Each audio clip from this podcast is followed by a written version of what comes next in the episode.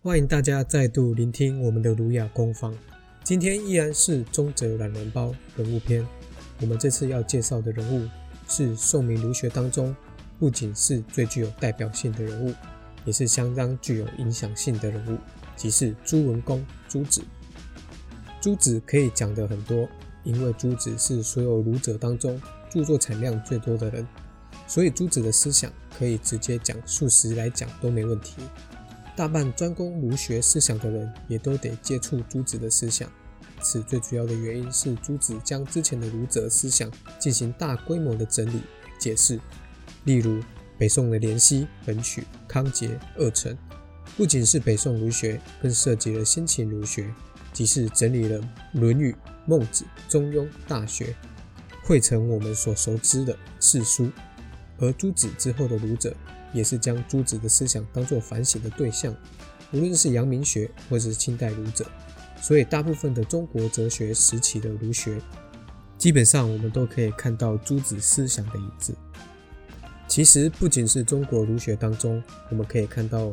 朱子思想，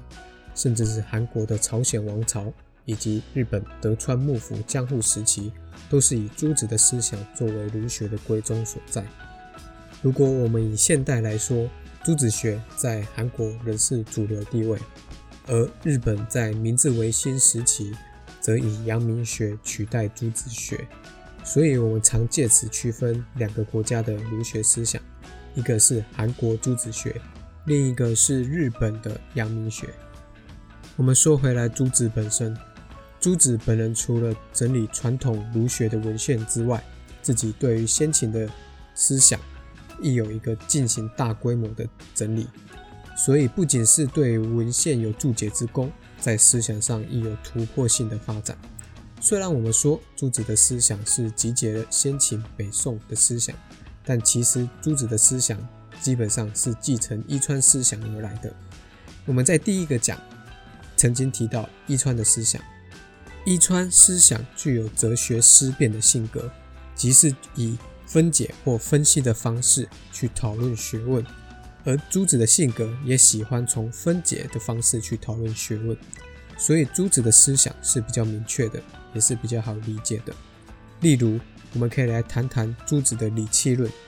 理气论就是对于天理和气的义理规定。天理就是形上学的本体，万物的根源；气则是形下层的物质基础。用简单的方式说，可以类比成我们现在所熟知的原子。对于天理与气两者的规定，朱子就有理气先后之说，理气不离不杂的讲法。此都是在规定天理与气的关系。我们可以进一步说明什么叫做理先气后，或叫做理气先后的一个关系。先后原本是指时间上的先后，但是朱子所称的先后。是指我们理性上面的逻辑的先后，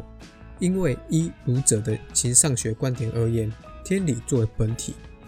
故而不能再有一个先于本体存在的事物。也就是说，天理作为万物的第一因基础者，从这个角度而言，理就是先存在者。既然理是先存在者，那么气就只能是后来才存在。只是逻辑上去讨论理气的先后关系。但是我们转从朱子的理气不离不杂的观点探讨时，此时所讲的理气的关系就不只是逻辑上的关系，而是指宇宙论的理气论之间的关系。因为宇宙论它是涉及宇宙生成或发展，那么它就有了一个时间性。从宇宙创始之初而言，理气是不离不杂的，不然宇宙则无法创生。因为我们所熟知的宇宙世界是指形而下的现象世界，需要有理的规范和气的运作才能生成现象界。所以说，理气的不离就是宇宙的创始之初，理气未尝相离，故不能分先后。对我们而言，理气就是永远那个先存在的存有，但这跟理先气后的讲法不互相矛盾。因为一个是从逻辑上的角度去说，另外一个则是从宇宙的生成的角度去说。而所谓的理气不杂，则是指使理气各有自己的存有界限，它们不互相越界。例如水和油，虽然它们都是一体，但是油在水中能保持自己的存有界限。讲到这边，大家可能脑筋都已经打结了，因为光是从理先气候和理气不离不杂两个概念，就具有明很明显的哲学思辨的特色。